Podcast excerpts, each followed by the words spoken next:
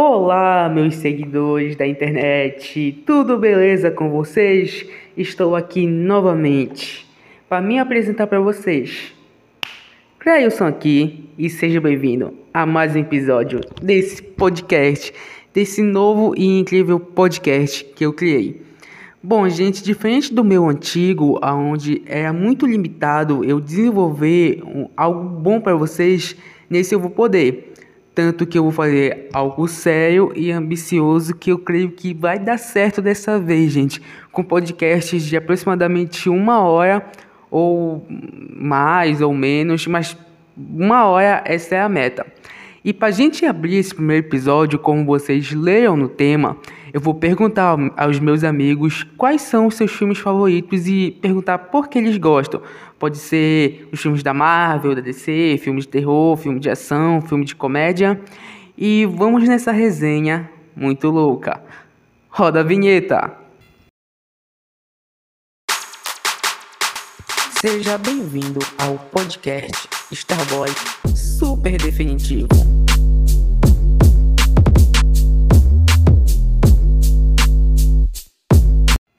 E para começar esse episódio, nada melhor do que trazer o nosso primeiro convidado, que nesse podcast, nesse primeiro episódio, vai ter bastantes. E o primeiro convidado é o Nelson. Então, Nelson, meu amigo, explique e fale qual é o seu filme favorito? Sempre que me perguntam sobre o meu filme favorito, que me vem à cabeça sempre é o Resident Evil. Porque é um filme que fala sobre zumbi, tem várias cenas de luta, de ação, e eu sempre gostei disso. Então lá vai outra pergunta.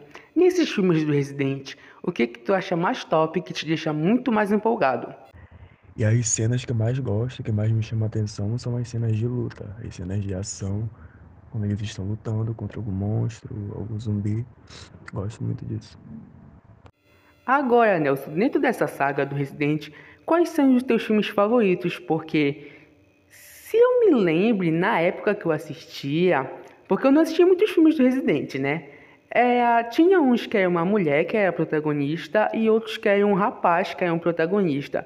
Se tu conseguir explicar esse conceito, explica esse conceito aí pra nós. Fazer aqui, deixa eu te explicar é, os seis principais filmes do Resident Evil, que tem um, dois, três, quatro, cinco, seis. Quem é a protagonista, que são os principais. A protagonista é a mulher. É esses aí que é o homem, não são os filmes, entendeu? São tipo animações. Entendeu? Os meus preferidos de toda a saga são os seus filmes, no qual a protagonista é uma mulher. Eu também curto bastante as animações, mas os meus preferidos sempre são os principais mesmo, que a protagonista é uma mulher.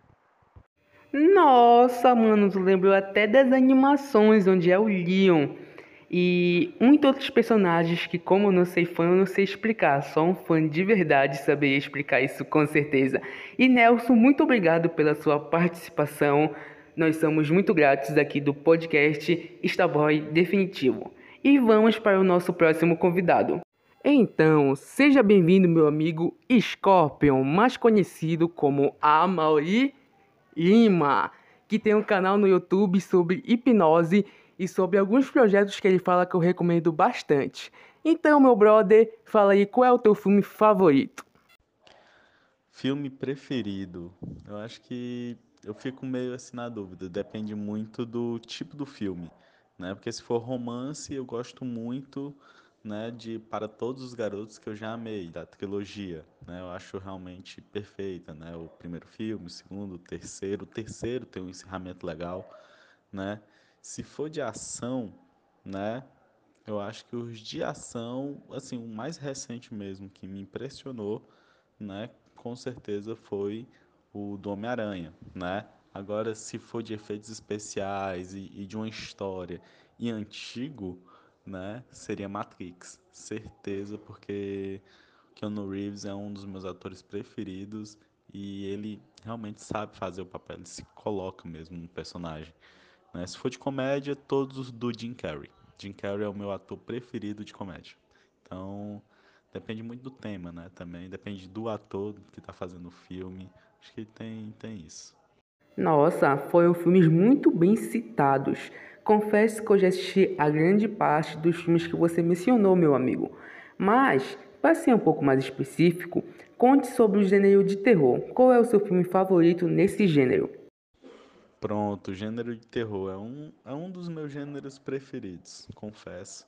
Gosto muito de assistir filme de terror, que é para ver aquele suspense, para ver se eu me assusto. Principalmente filmes que são baseados em fatos reais, porque baseados em fatos reais a gente sabe que não é exatamente como tá ali, né? Afinal, tem o universo do cinema para aumentar as coisas, né?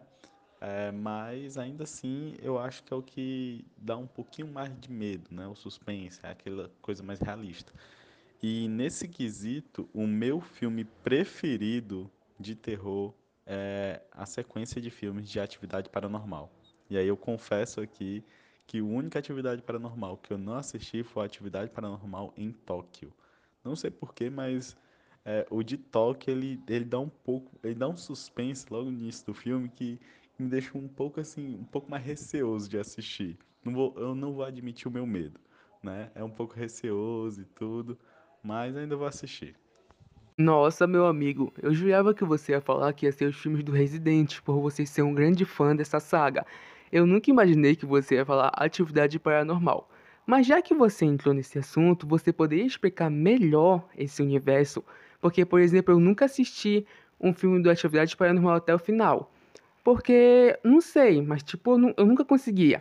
Não é por medo, acho, por causa do tempo que eu, que eu não conseguia, sabe? Que eu era até criança na época. E me explica melhor, tipo, esse filme foca em quê? Fantasma, assombrações, em demônios. É, explique melhor para os espectadores. Pronto, eu gostei de você ter citado Resident Evil, né? E aí eu vou até falar um pouquinho sobre isso, que Resident Evil é uma das minhas franquias preferidas de jogos, né? Eu gosto muito de Resident Evil e Resident Evil ele tem sim o suspense, ele tem o terror, mas ele não é considerado é, algo de terror, né? Ele é considerado mais ação com suspense, né? Talvez, dependendo até no universo cinematográfico, talvez um pouco de aventura é, misturado com fantasia, mas terror não, né? E sobre o filme é, Atividade Paranormal, a sequência de filmes, né? Essa é a minha sequência preferida de terror. Primeiramente, começando porque ele é baseado em fatos reais, né? E isso já, já dá um, uma pegada maior. A gente sabe que dentro do universo do cinema, né, é diferente da realidade, né? Lógico, na realidade um copo caiu, um copo de plástico caiu no chão, no universo do cinema eles botam como se fosse é, um copo de vidro, e o copo de vidro não simplesmente caiu, ele voou primeiro para depois cair. Tem isso? Tem, no universo do cinema, né? E foi baseado em fatos reais, né? Baseado no copo de plástico que caiu. Mas, querendo ou não, nem todo mundo enxerga desse jeito. E mesmo que você enxergue, você fica naquele negócio, caramba, isso aí pode acontecer, não mexe com essas coisas não. Então isso aí já vai pegando, vai mexendo com o psicológico da pessoa. Então isso eu acho muito interessante para um filme de terror, porque o filme de terror está ali para causar essa imersão. Por mais que você esteja vendo no cinema ou esteja vendo em casa, eu acho que a pegada de filme de terror é essa, é causar uma imersão profunda para fazer com que a pessoa sinta medo de verdade, entendeu? Lógico que não pode ser muito, né? Porque senão pode desempenhar aí problemas, né? Cardíaco, né? Ou outros demais problemas de saúde. Mas quanto melhor a imersão, melhor para o filme, eu acho. E é essa pegada que o cinema está tendo, né? Com os filmes de Invocação do Mal e colocando no filme de terror. Mas eu acho que começou justamente lá atrás com a Bruxa de Blair e o Atividade Paranormal. O Bruxa de Blair eu só não coloco como meu preferido que eu não cheguei a assistir. Mas o Atividade Paranormal assisti, gostei, né? Não só por ser baseado em fase real. Aí vem a outra pegada do filme que é muito foda e que dizem que também tem no Bruxa de Blair, que o Bruxa de Blair é até mais aterrorizante. Mas, como eu não assisti, né? Aí então mantenho aí a Atividade Paranormal aí, como sendo meus preferidos. É, que é a pegada que dentro do filme eles colocam como se fosse o dia a dia normal. E, e o que eu quero dizer com isso? É, não é aquele negócio de é, tá lá o, é, o, personagem principal e aí foca nele, depois vai, foca, é, ele saindo para onde ele vai. Nem é, o, o lance ali é realmente mostrar o que aconteceu, ou seja, eles colocam como se fosse realmente a experiência imersiva que eu falei, né? Ou seja, para você ver o que realmente ocorreu, como ocorreu, né? Para que você já fique assustado, para que você fique até talvez pensando que isso pode acontecer mesmo com você, entendeu? E que isso está rolando por lá, pelos Estados Unidos, né? Já que o filme se passa nos Estados Unidos, ou, né, como eu falei, tem uma atividade paranormal em Tóquio, né?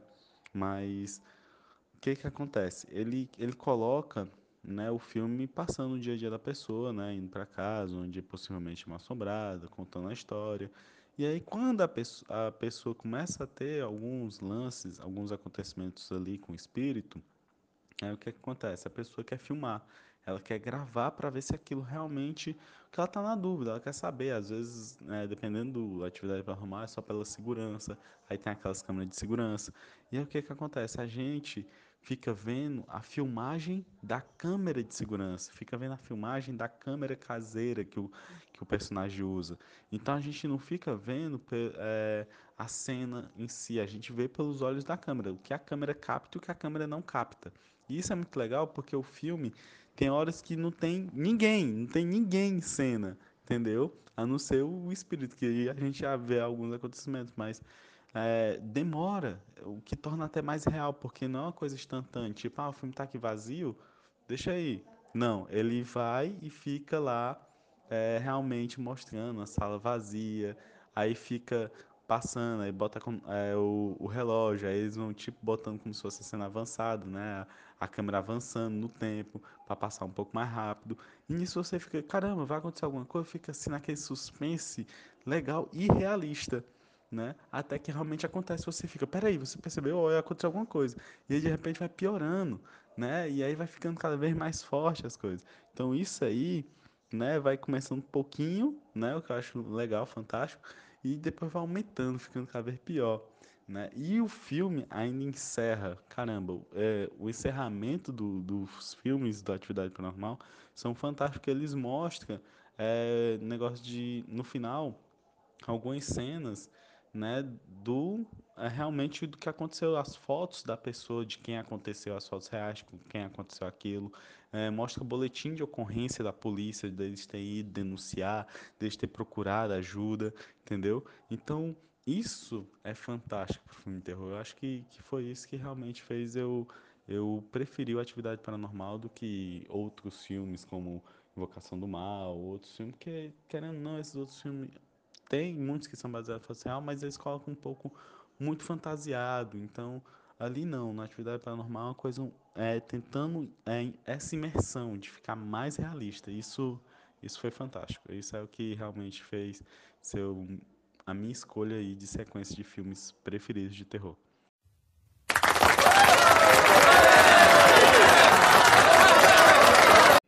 Nossa, senhor Lima, que fala! Depois disso, eu não sei nem o que eu falar, mas você está de parabéns por essa explicação.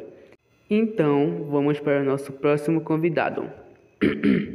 Seja bem-vindo, senhor Moletom, mais conhecido como Rafael, e fale qual é o seu filme favorito. É, bom, aproveitando né, a estreia no filme do Pânico, eu vou dizer que é o Pânico, e também porque eu sou meio que um puxa-saco pra esse filme, de tão bom que ele é. E na moral, pra uma saga de cinco filmes contando com esse, Pânico, assim, é uma das sagas de terror e slasher que, cara, é muito bom mesmo. Parece que a essência dele não desanda como em outros em outras sequências de filmes famosos por aí como foi no caso dos filmes de Halloween, que foi Halloween, desde o Halloween clássico até o Halloween HB20, que foi que mano que desandou de vez do desde o Halloween 2 até o HB20. Aí só em 2018 que eles acabaram meio que tendo uma continuação oficial do Halloween de, de da década de 70, que servia basicamente para pagar todas as sagas que já tinham feito, porque né, não prestava mais para nada, aquelas porra lá. E, mano do céu, assim, meio que foi uma continuação, assim, é, como posso dizer? Mano, foda, simplesmente foda, é isso. É bem viável eu te falar que esse filme que, vai, que lançou esse ano, a gente ainda não assistiu, mas está pretendendo assistir e que desde o seu primeiro filme da saga Pânico, esse quinto filme diz que é um dos melhores já feitos dentro dessa saga. Então eu queria que você falasse um pouco da sua opinião sobre isso. Tipo, entre todos os quatro filmes que foram lançados, exceto esse quinto, tipo daqueles quatro, o primeiro é teu favorito por ele ser o primeiro e apresentar toda a saga e construir todo o universo do Ghostface?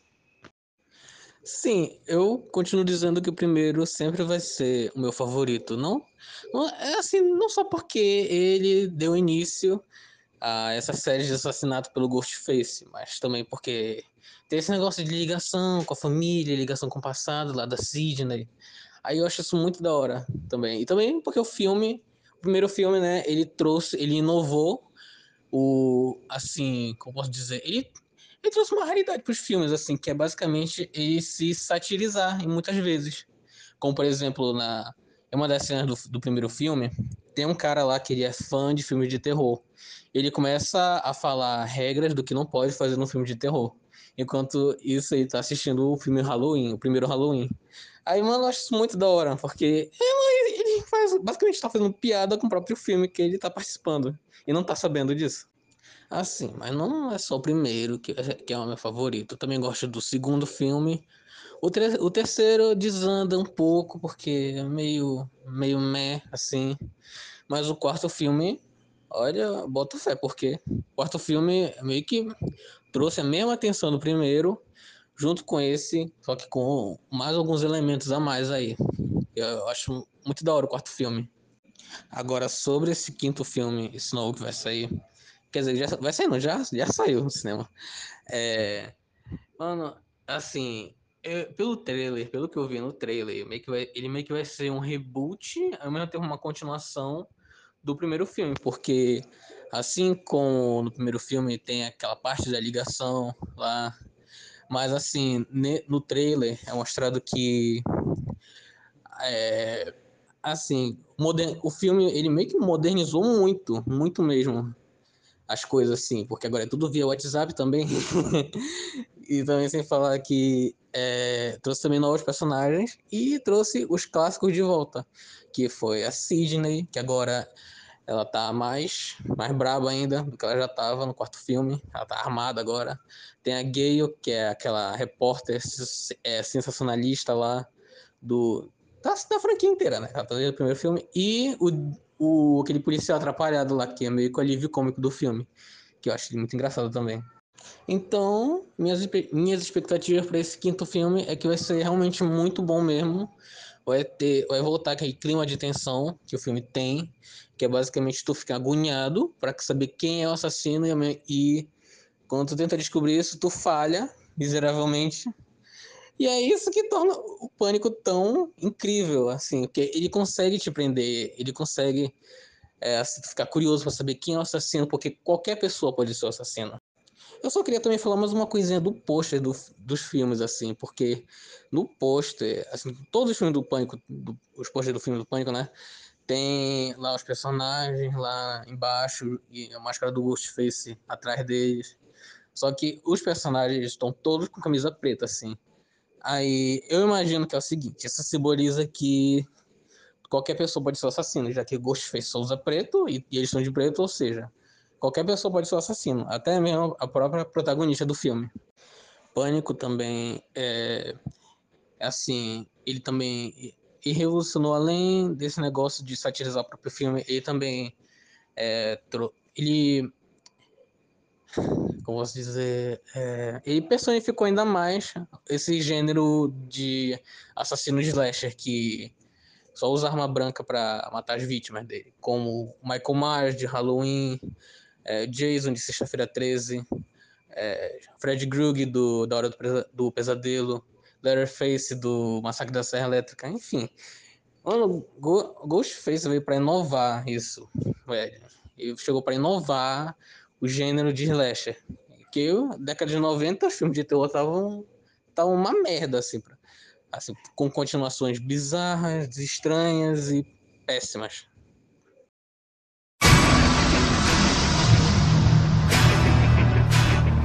Mano, é inegável falar mal da saga Pânico, mano. Os filmes são muito bons, cara. E eu tô falando do filme Pânico mesmo, o Scream. Não aquela paródia Todo Mundo em Pânico, mas que também é muito engraçada. Filmes de slash em si, eu gosto bastante de assistir Jason, é, Sexta-feira 13 no caso, Fred Krueger, Qual é do Pesadelo, Pânico no Lago, Pânico na Floresta, são filmes assim que eu gosto bastante de assistir. E o filme do Pânico não é diferente, tanto que eu estou me programando para assistir esse quinto filme que já lançou.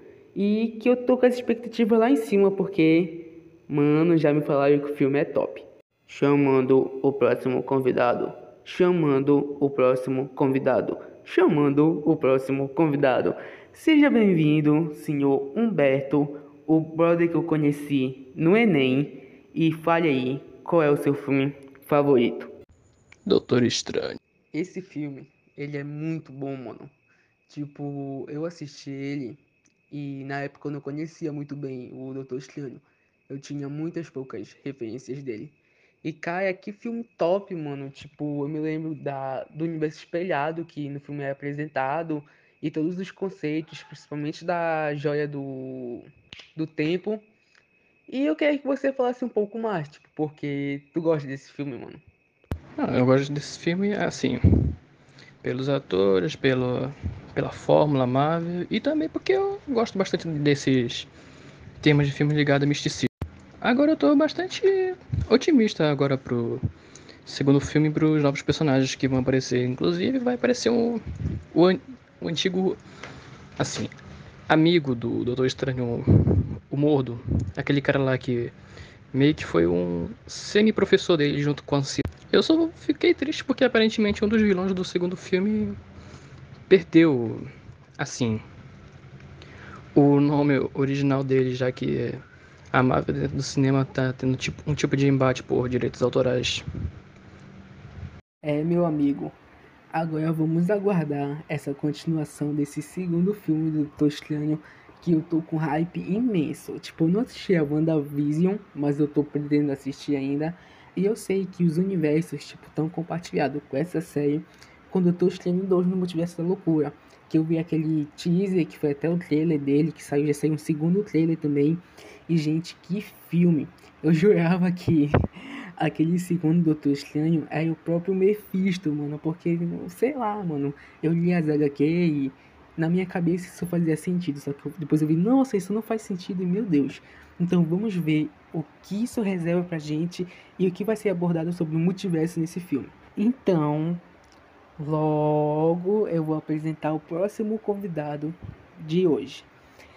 Entre aí, Gil 2, mais conhecido como Gideão, e fala logo qual é o teu filme favorito, brother? Amigo, o meu filme favorito é Scott Pilgrim contra o Mundo. Para, para. Mano, eu ia até debater, porque, tipo, com todos os meus amigos eu tô debatendo, mas eu nunca assisti esse filme, cara. Que filme é esse? Eu não sei nem o que te perguntar, mano. Mano, Scott Pilgrim, tu tem que assistir, porque além dele ter um filme, ele é um filme baseado em HQs, entendeu? Tipo, ele é meu filme favorito. E se tu quiser entender o filme, tu também vai ter que ler as HQs. Mas se tu quiser ver um resumão, tu pode, sei lá, pesquisar no YouTube, no Reddit. Mas se tu quiser apenas ver o filme, ele, ele já é um resumo da HQ, entendeu? Só que muda algumas coisas. Mas é bom tu ver o filme, mano, é muito bom. Ok, meu amigo Gil. Então vamos ser muito mais específicos. Fale qual é o seu filme favorito do gênero de terror ou horror. Amigo, o meu filme favorito na base de terror é Pânico na Floresta. Adoro esse filme. É, brother. Esse filme aí, te confesso que eu já assisti várias vezes e vários filmes dessa saga. Esse filme é aquele clássico slasher onde tem aqueles adolescentes barra jovens que sempre morrem no começo do filme. Na verdade, não são adolescentes, são jovens, como eu falei. Aonde tem os irmãos, que são canibais, na verdade toda a família é canibal. E nos primeiros filmes é, é o Pânico na Floresta, mas depois, lá pro quinto, é o Pânico na Neve, depois tem o Pânico na Cidade, e pior que o filme tem assim, Pânico na Floresta, que foi traduzido pra cá. Mas, tipo, só, no, só nos primeiros filmes que é na floresta, tipo, até o terceiro, se eu não me engano. Depois, é, mano, os caras mudam o mundo, deveria ser Pânico na Neve e Pânico na Cidade, porque, meu Deus, que saga que muda de ambiente é essa? Um dos mais memoráveis, ele se passa na floresta, é o primeiro. E um dos piores que eu achei foi é o Pânico na Neve, onde eles estão com as pessoas do hospício, né? Que eles eram estudados e teve um maior fuzuê lá e tal. Olha, foi interessante, porém, mas não teve um hype grande, entendeu? Já um dos mais conhecidos se tornou um que é na cidade. Acho que é o quarto filme, ou é o quinto. Acho que é o quinto esse. É, foi muito bom. Ah, tipo, deixa eu ver. A, a trama dele foi muito boa. Por conta que envolveu adolescentes que não basicamente eram adolescentes, só que, sei lá, né? É um clichê, tipo, quase todo filme de terror. Só sei que os policiais foram nerfados nesse filme e, digamos assim, ou eles não foram nerfados, eram policiais que não foram, sei lá, eles não tiveram treinamento. e você, meu amigo, você pode explicar que maldição foi essa do declínio que teve essa saga, onde o primeiro filme foi sucesso absoluto e com o passar dos lançamentos 1, 2, 3, 4, 5, 6, 7 e os outros que vieram por si, foi abaixando a bilheteria. Foi passando do 1 por 2 por 3 e foi abaixando tanto que chegou num ponto que foi só para DVD pra, e home video. Tanto que os caras lançavam diretamente por DVD até com um orçamento mais baixo. O que você acha que contribuiu para essa falência? Foi a falta de um roteiro bom, de eles ter só assassinos, de repetir os lestes, de só matar pessoas sem ter um roteiro, sem ter uma, uma conexão boa ou com conexões nada a ver? Você pode citar os pontos fundamentais para esse declínio? Praticamente, o roteiro ele foi mal feito nos últimos filmes. É, digamos, o Pânico na Floresta, ele deveria ser feito, digamos, um filme com uma, com uma pequena sequência do 1 até o quarto filme, ou até o terceiro. Porém, o terceiro ele foi um dos melhores filmes, porque se confi confiava-se que seria o último filme. Porém, o quarto, ele meio que foi manipulado a ter mais sequências. A partir do quarto, a bilheteria ela foi abaixando. E, e o roteiro também, por ter perdido a qualidade. Além da baixa de qualidade de roteiro de cinema, eles acabaram meio que abandonando o termo de cinema e começaram a pôr para DVD, sites e, e assim foi. E a pergunta bomba: o que você acha que deveria ser o futuro dessa saga? Será que eles façam outra continuação? Ou eles façam um, remake, um reboot? Rebootam toda a saga, um prequel? O que, que tu acha que seria ideal, brother, para o sucesso de Pânico na Floresta para os futuros filmes? Seria bom um bom diretor. E um bom investimento também. É uma economia boa no filme seria uma ótima ideia. Um bom diretor, óbvio. E, bom, e bons atores também que saibam atuar. Isso chamaria a atenção de um público maior. E seria bom de fazerem, digamos, uma parceria. Agora, na minha humilde opinião, se eles pegassem Saga Pânico e deixassem um pouco de lado os filmes e focassem numa série em algum stream, eu acho que daria mais certo, porque assim daria para construir um universo de forma melhor ou até mesmo pegar esses filmes antigos como base e construir o universo a partir do último filme. Que assim eles poderiam trazer sempre, em temporadas novas, novas vítimas e continuar os assassinos, como eles sempre fazem nos filmes, que fica parece uma série, só que em outra cidade.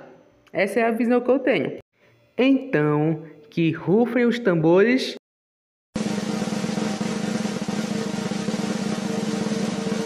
E agora eu anuncio a nossa próxima convidada. Seja bem-vinda, Isabelle, e fale logo qual é o seu filme favorito para a gente debater. É assim, eu sou apaixonada pelos desenhos, sabe aqueles desenhos infantis? Ó, é o Hotel Transilvânia, um, dois, o três. E o 4 que vai lançar agora, que eu tô ansiosamente para assistir nos cinemas. E também todas as franquias do Velozes e Furiosos também sou apaixonada por esses tipos de filme. Só que mais infantis, claro. Ok, então vamos lá. Começando do começo. Velozes e Furiosos, uma saga com bastante filmes. Eu, por si só, nunca parei assim para assistir um filme de Velozes e Furiosos até o final. Tipo, passava na TV Record, na Globo, que é sessão da tarde, só que eu não sei porque não, não era algo que me atraía assim, nossa e tal, filme isso, aquilo para assistir, não. Tipo, eu nunca sentei e vi até o final. E sobre o Hotel Transilvânia, mana, é, a, o Prime comprou para ser exclusivo deles, ou seja, não vai nem pro cinema. Quem tem assinatura, assista, ou tem outros meios de assistir também, que vocês sabem. Mas eu sei que muita gente vai assistir, assim como eu também, que sou um grande fã da saga do Hotel Transilvânia, que é do Drácula. E eu tô pretendendo assistir esse filme, esse quarto filme. Quem sabe algum dia eu não faça um podcast especial só de Hotel Transilvânia. Normal, normal, ó. Eu assisti todos, só que tipo. Se eu for tentar lembrar agora, eu não vou conseguir lembrar, porque eu me esqueci de algumas. Não, de algumas não, de todas as partes, mas eu sei que é um dos meus preferidos. pois é, foi um erro de, de fala, um erro de fala referente a isso. A isso que a Amazon, Amazon comprou. É que eu tô com sono. A Amazon comprou o filme. Então vamos fazer assinatura na Amazon para poder assistir o filme do Hotel Transilvânia 4. Agora, enquanto eu tiro uma pausa para tomar água, fique com esses sons satisfatórios.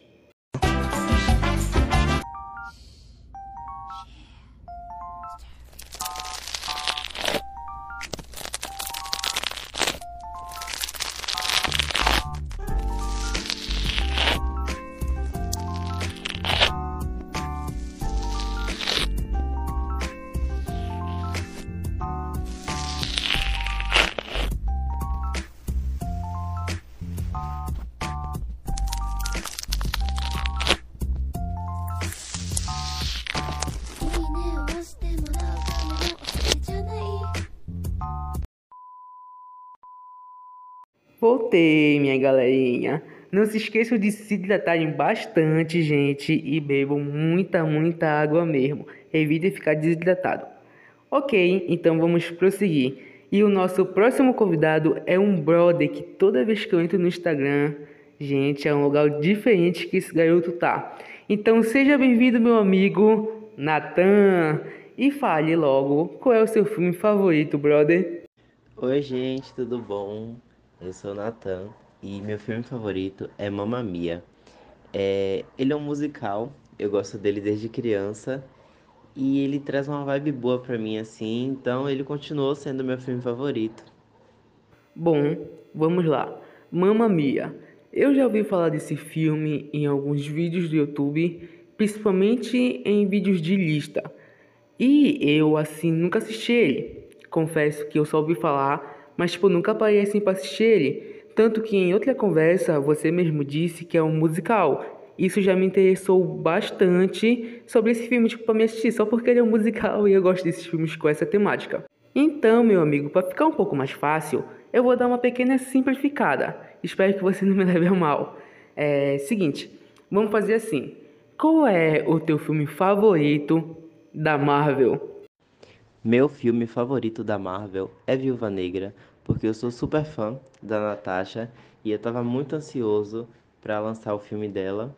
E quando lançou, eu simplesmente adorei o filme. É muito, muito bom mesmo. Viúva Negra, de Natasha Romanoff.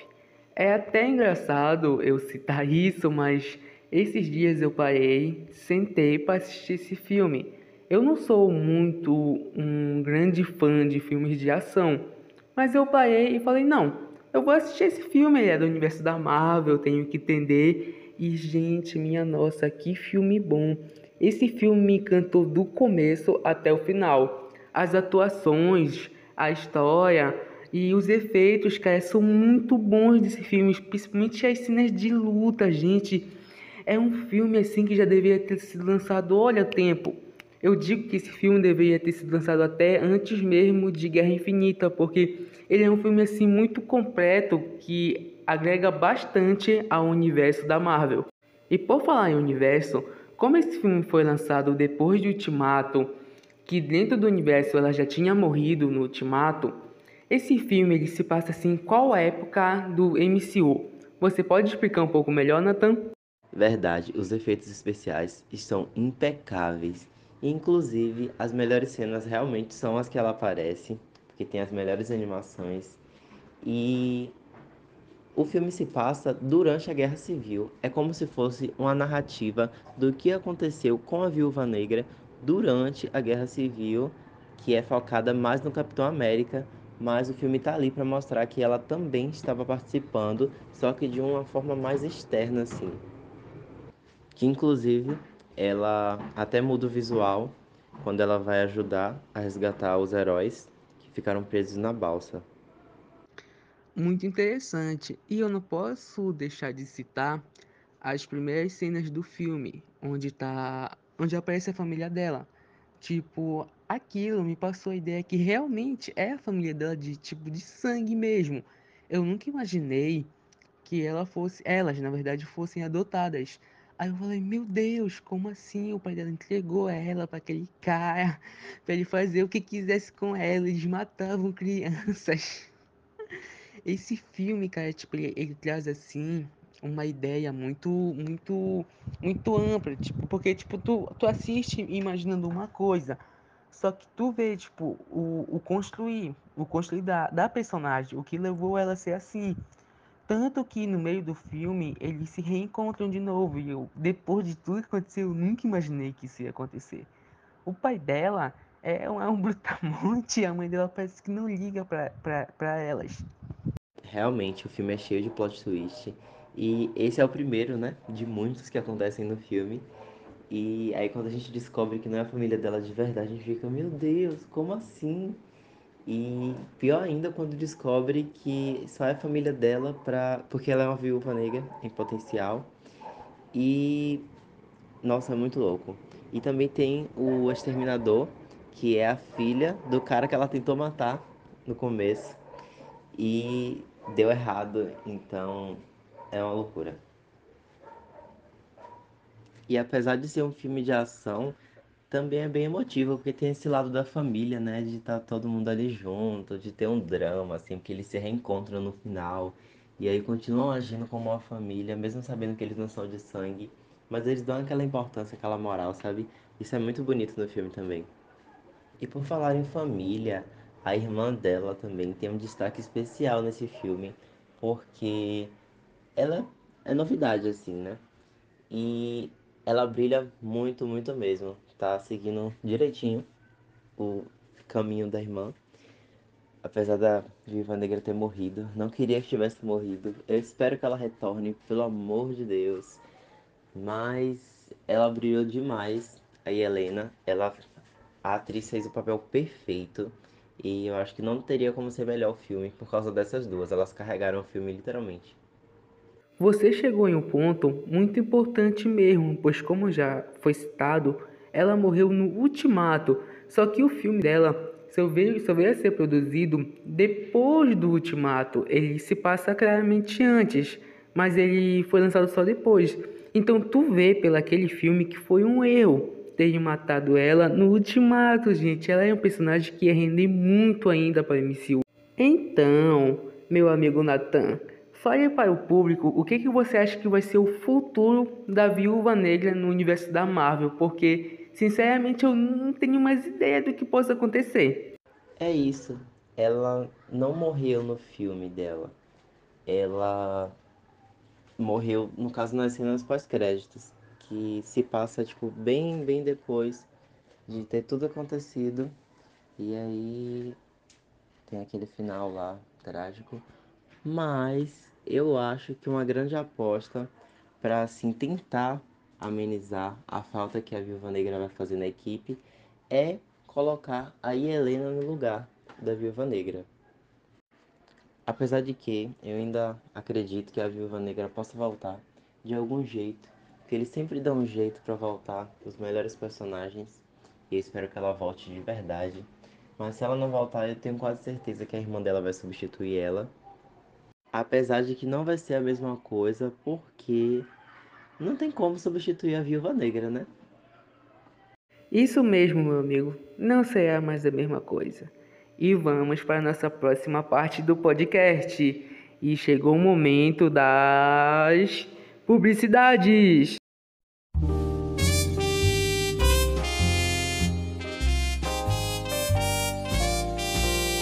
E não esqueça, meus amigos, que logo logo este podcast também estará disponível na sua plataforma de vídeo favorita, que é o YouTube.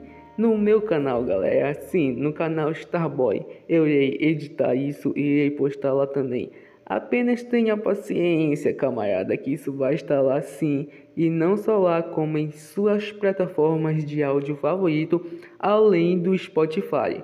Então, aproveitem, galera e aguardem que em breve ela estará disponível nas principais plataformas. Então, sem mais delongas, eu anuncio o nosso próximo convidado, que é o meu brother da igreja, Alan William. Seja bem-vindo e fale qual é o seu filme favorito, brother. Bom, cara, é, eu não tenho tipo um filme favorito, entendeu?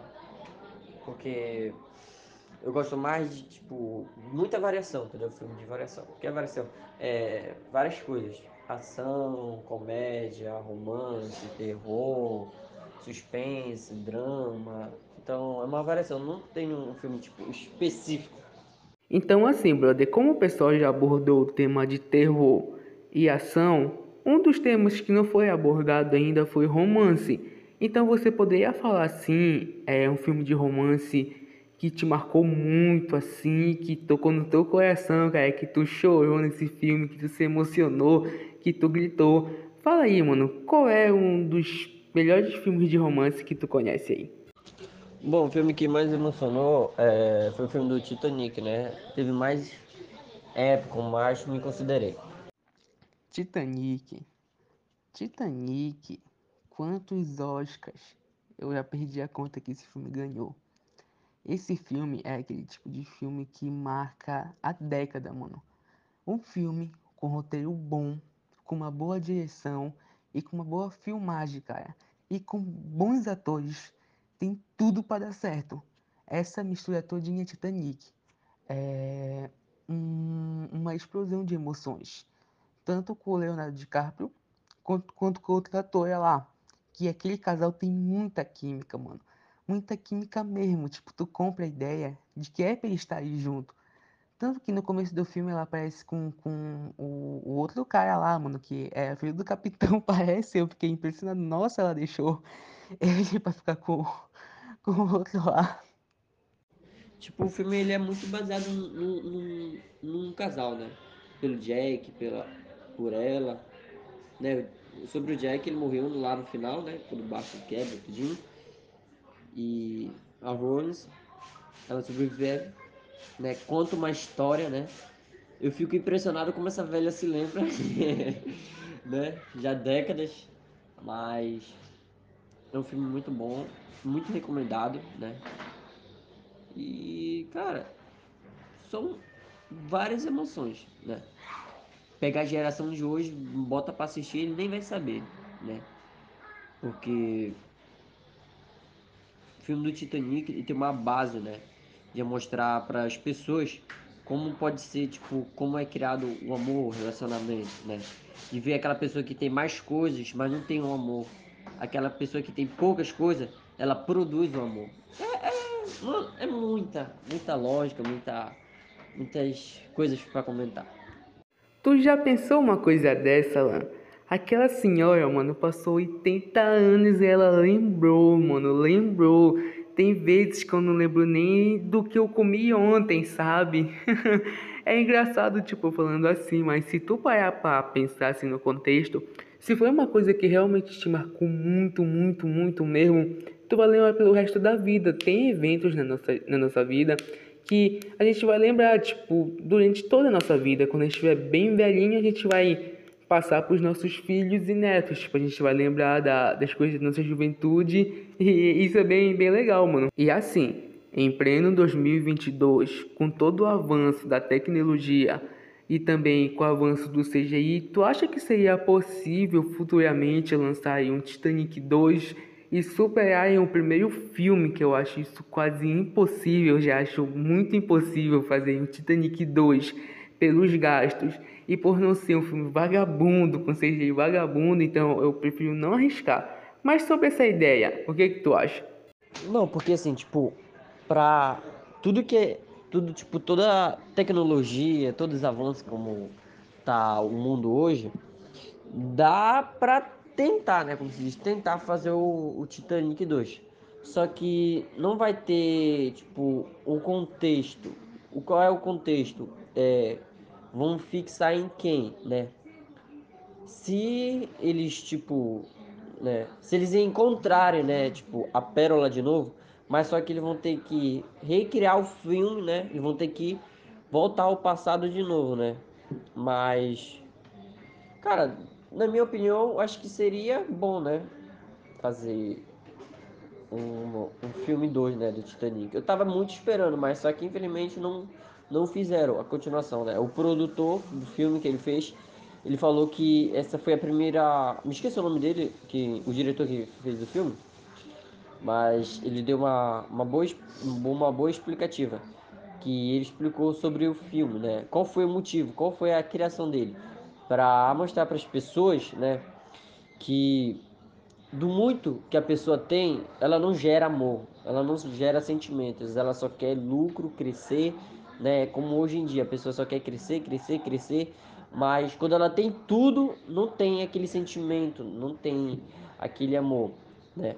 Já para outra parte, não. A pessoa tinha pouco, né? É, como fala já lá no filme, né? A história do Jack lá iniciando, né? Ele estava fazendo uma aposta, estava jogando, né? E do pouco que ele tinha, ele conseguiu, né? Ele mostrou para ela, né? O sentimento, o qual era o verdadeiro sentimento, né? Na visão dela, ela olhou, observou bastante, né? Onde que posição que ela estava, né? Na tristeza ou ela queria alegria. Então ela preferiu ficar com Jack do que ficar com outro. Porque se ela ficasse com ele, ela saberia que a vida toda a trajetória dela ia ser sofrência. Ela nunca ia ter aquele sentimento, né, que ela teve por ele, né? E já acabando, tipo, quase o filme, ele sobreviveu, né? Ele sobreviveu, né? O, o, ex-noivo dela, da Rose. Ele sobreviveu. Só que ele tinha pensado que ele tava com. Não, ele deu jaleco para ela, né? Ele deu jaleco para ela, onde tava aquela aquela corrente, eu acho, não, corrente não. Esqueci o nome. Aquele coisa valiosa que ela tinha. Tinha entregado para ela. Então ela guardou a vida toda, né? E como fizeram uma pesquisa, foram tentar encontrar de novo, re reencontrar o Titanic, aí acharam aquele, aquele cofre antigo, aí acharam a foto dela. Incrivelmente, incrível, eu falo incrível, incrível, porque é incrível essa cena.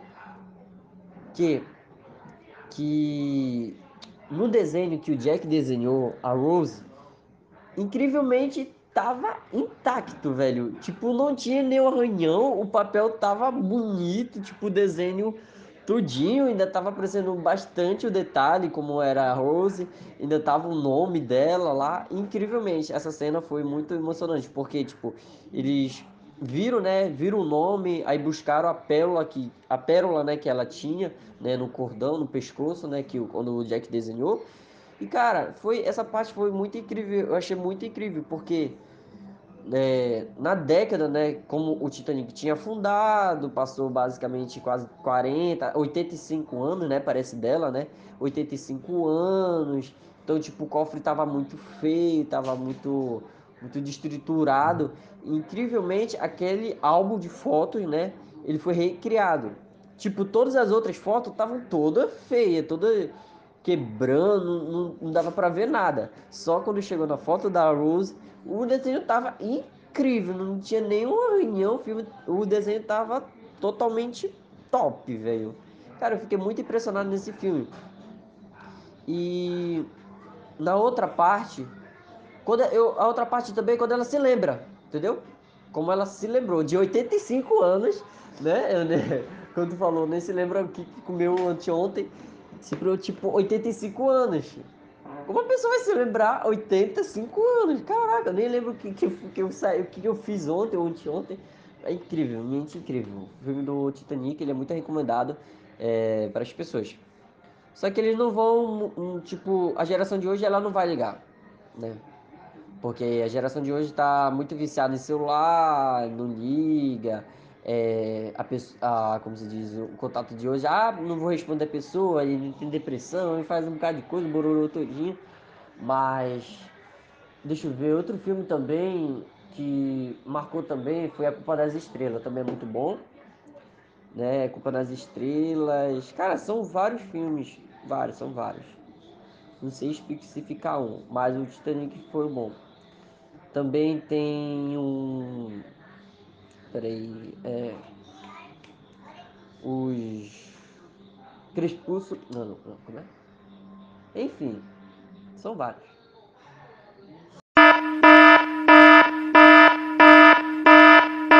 Alerta, alerta, alerta. Gente, é, um pequeno aviso bem rápido. Eu peço desculpa na minha próxima fala que vai ter alguns pequenos ruídos de algum bicho de fundo, não sei se é besouro, se é gafanhoto, que eu não consegui evitar. Então me desculpem, mas tipo, eu preciso falar essa fala que vai aparecer que é a próxima. Bom, vamos lá. São vários pontos que você citou aí. Deixa eu tentar conectar todos. Um dos primeiros que você citou foi sobre que daria assim para fazer um segundo filme. Só que eles não teriam assim um roteiro tão bom quanto o primeiro, como tu mesmo falou. Teria que recriar o filme. Só que o filme assim, pelo final dele, tu vê que dava para continuar uma história, principalmente com as pessoas que com as pessoas que sobreviveram. Só que assim, tu sabe que filme é algo assim mais trabalhado, sabe? Tipo, tu tem que trabalhar muitas das vezes 10 anos em um ano. Tipo, em um ano não, em um filme, tipo, em um ano já, olha.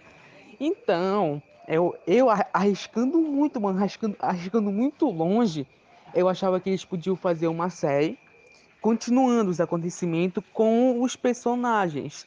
Só que, mano, eu não sei que maldição que aquela velha no final do filme, ela joga o cordão na água, mano.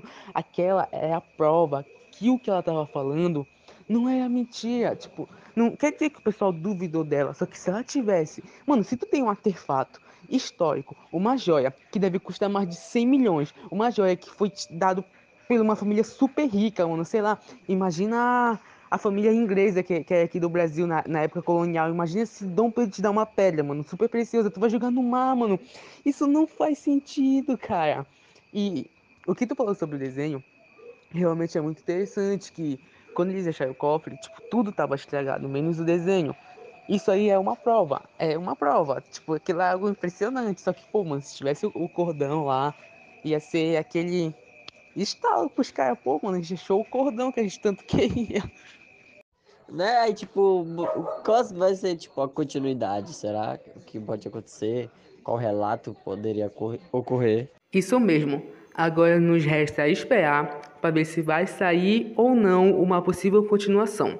E vamos caminhando a mais um final desse maravilhoso podcast. Ah! E justo agora começou a chover. Meu Deus, quando é para chover, não chove. E quando não é para chover, chove. Bem-vindo a Belém do Pará. Ai, meu Deus. E vamos para o nosso último convidado desse episódio. Seja bem-vindo, Rômulo, e fala qual é o teu filme favorito, brother. Olha, devido no calor do momento, o filme que eu estou preferindo agora, tipo assim, que eu digo, posso dizer que é o filme, meu filme pra, favorito, no momento é o filme de Demon Slayer, devido à história da continuação da primeira temporada do anime de Demon Slayer e o desenvolvimento dos personagens, contando mais um pouco sobre eles. E também é uma história muito intrigante, integra, integrante, intrigante, que é uma história muito interessante que tem um bom desenvolvimento de personagem, uma boa animação, uma boa qualidade de áudio e é um anime muito massa. Meu Deus, amigo Demon Slayer.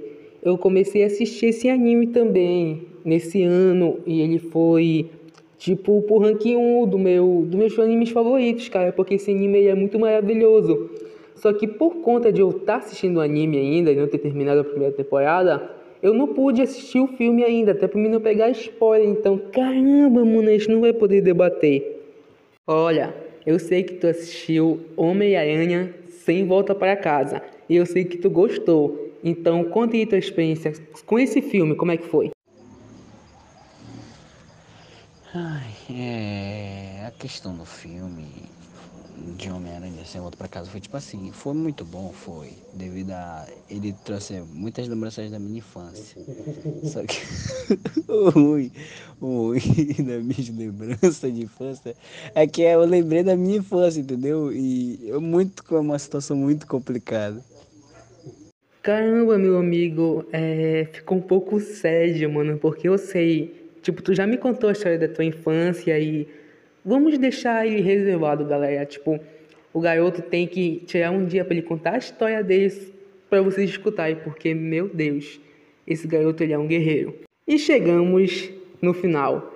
E nada melhor do que eu me expressar para vocês. Aliás, eu ainda não falei qual é o meu filme favorito, né? Eu tô apresentando aqui, gente, e eu não falei. Então, eu reservei esse final para falar de dois filmes.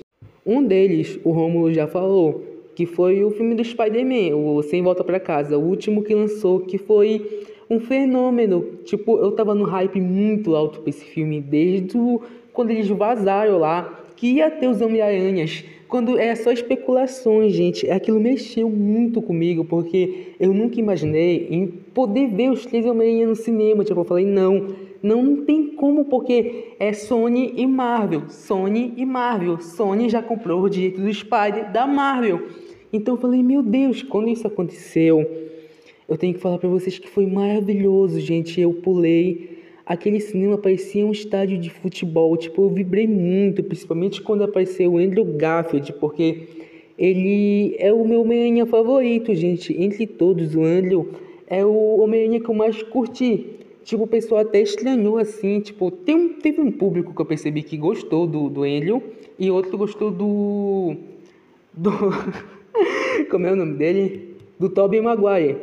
Eu gosto do Tobey Maguire. Ele foi o primeiro Spider, ele foi o clássico de todos, mas o Andrew, como o próprio Stanley disse, ele é perfeito. E que filme, né? Que filme que faz a gente ir numa cápsula do tempo e lembrar da nossa infância com o Duende Verde, com o Dr. Octopus, é, o Cara de Areia lá, o Largato, o Elétrico e, claro, os Três Homem-Aranha, com a redenção também do do Andrew Garfield, quando ele salva a MJ e ele consegue reverter o que ele não conseguiu fazer com a Gwen Stacy.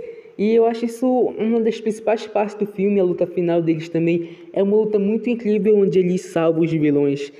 Que filme, gente, que filme. Eu poderia passar a tarde todinha falando desse filme, mas deixa eu falar do meu segundo.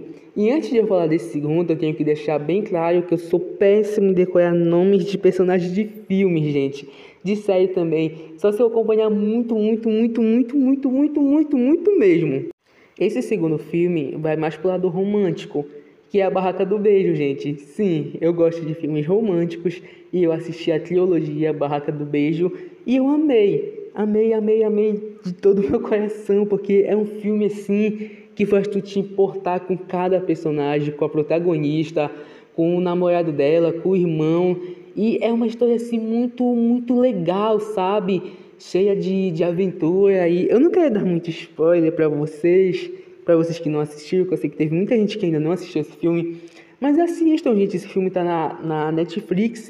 E como o próprio nome dele já diz, ele vai ter uma barraca do beijo nele, que é, que é onde desenrola o principal arco dessa trilogia começa com essa barraca do beijo, que em todos os três filmes tem uma barraca do beijo e tem uma história assim que parece que cada filme que passa um supera o outro, porque o roteiro, gente, é maravilhoso. Esse filme tudo é maravilhoso, as atuações, o roteiro, os personagens que tu ama, tudo, tudo, tudo, tudo, tudo, tudo, tudo. E a todos os ouvintes que chegaram até aqui, o meu muito obrigado e a cada um dos meus amigos que tirou uma parte do seu tempo para me ajudar a produzir esse primeiro episódio do meu podcast. Saibam que vocês estão dentro do meu coração. Muito obrigado por apoiarem esse meu projeto que eu pretendo trazer muitos mais episódios assim, dinâmico com vocês.